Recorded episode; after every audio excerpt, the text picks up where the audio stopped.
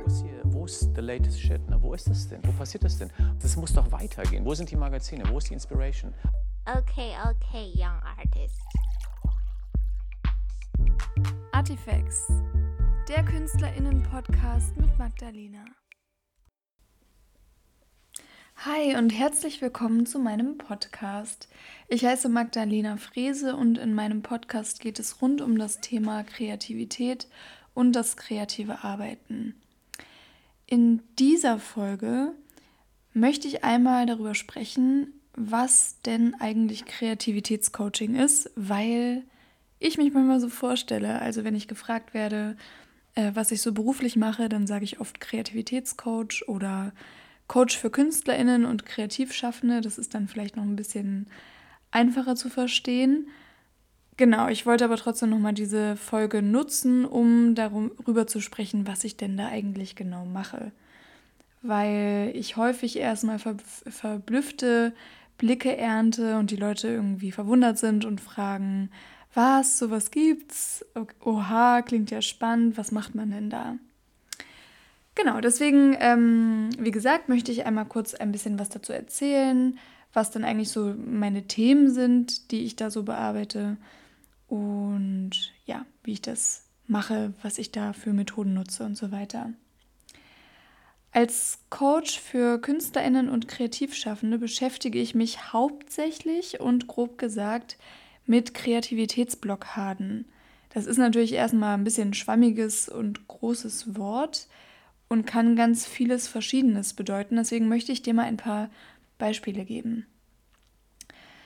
Zum Beispiel kann es sein, dass du Sängerin oder Schriftstellerin bist oder Songwriterin und eigentlich an einem Songtext oder Roman schreiben wolltest, dir jedoch eine massive Schreibblockade so zu schaffen macht, dass du plötzlich überhaupt gar nichts mehr zustande bekommst. Eine andere Blockade, die häufig insbesondere Musikerinnen und Performern zu schaffen macht, ist dann natürlich das wohlbekannte Lampenfieber. Wenn sich Ängste, Panik und Selbstzweifel breit machen und eigentlich jedes Wohlgefühl verhindern, das doch eigentlich so, so dringend nötig wäre. Und auch Perfektionismus, also eine extrem hohe Erwartungshaltung an sich selbst und das Gefühl, sich keine Fehler leisten zu dürfen, können deine Kreativität in einem hohen Maße blockieren. Und das sind eigentlich auch nur die Klassiker. Natürlich gibt es auch noch viele andere Beispiele von Kreativitätsblockaden und auch noch weitere Probleme, zu denen ich Kreativschaffende coache. Die Sache ist die, wenn es irgendwo hakt, dann wirkt sich das oft auf den gesamten kreativen Prozess aus. Dieser gerät dann ins Stocken oder kommt im schlimmsten Fall sogar völlig zum Stillstand. Und das ist natürlich ein Albtraum für jede kreativ schaffende Person. Aber glücklicherweise gibt es eben auch so einige tolle und hilfreiche Tools, mit denen man solche Kreativitätsblockaden nachhaltig und effektiv auflösen kann. Ich persönlich arbeite vor allem mit zwei Methoden, die mir auch selber schon ganz äh, doll geholfen haben. Deswegen habe ich die auch gelernt. Und zwar ist das einmal die Hypnose und es sind auch einige Techniken, Coaching-Techniken aus dem NLP, also dem neurolinguistischen Programmieren. Äh, was das genau ist, das ist natürlich nochmal ein anderes Thema. Hm, das, dazu mache ich vielleicht nochmal eine andere Folge. Könnt ihr gerne mir schreiben, ob ihr daran Interesse hättet. Ähm, genau. Warum ich mir diese beiden Methoden ausgesucht habe, neben dem Grund, dass sie mir selber so geholfen haben, ist, dass ähm, meiner Erfahrung nach sich insbesondere Künstlerinnen und Kreativschaffende sehr gut auf diese beiden Methoden einlassen können. Ähm, ja, sodass sie in meinen bisherigen Behandlungen auch immer eine sehr hohe Wirkung entfaltet haben.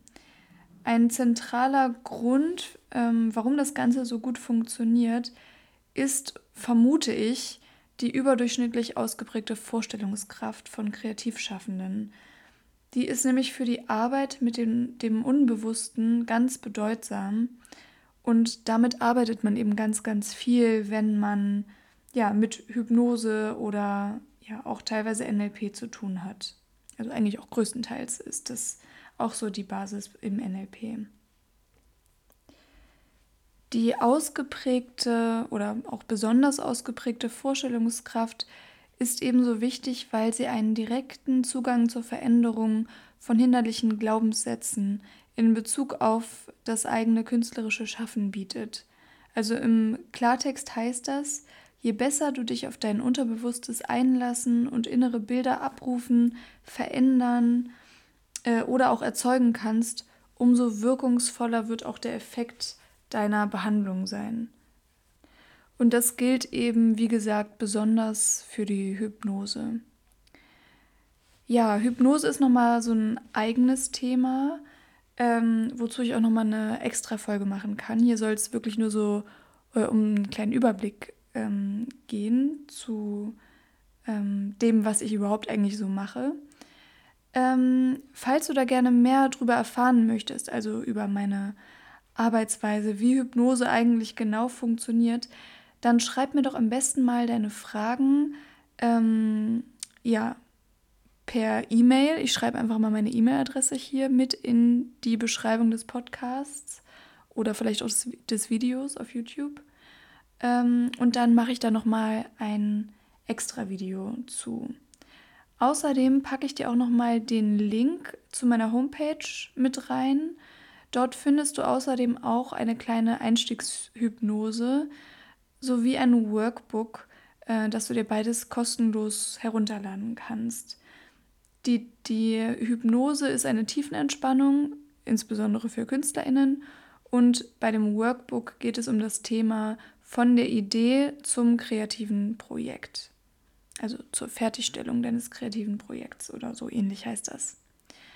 Auch kannst du dich dort in mein Newsletter eintragen, um über alle neuen Artikel und Angebote von mir informiert zu werden. Ja, und das war's auch schon mit dieser kurzen, knackigen Mini-Folge. Ich freue mich auf deine Fragen und freue mich, dich bald wieder zu hören. Alles Liebe und frohes Schaffen. Nice. Das war Artifacts, der Künstlerinnen-Podcast mit Magdalena.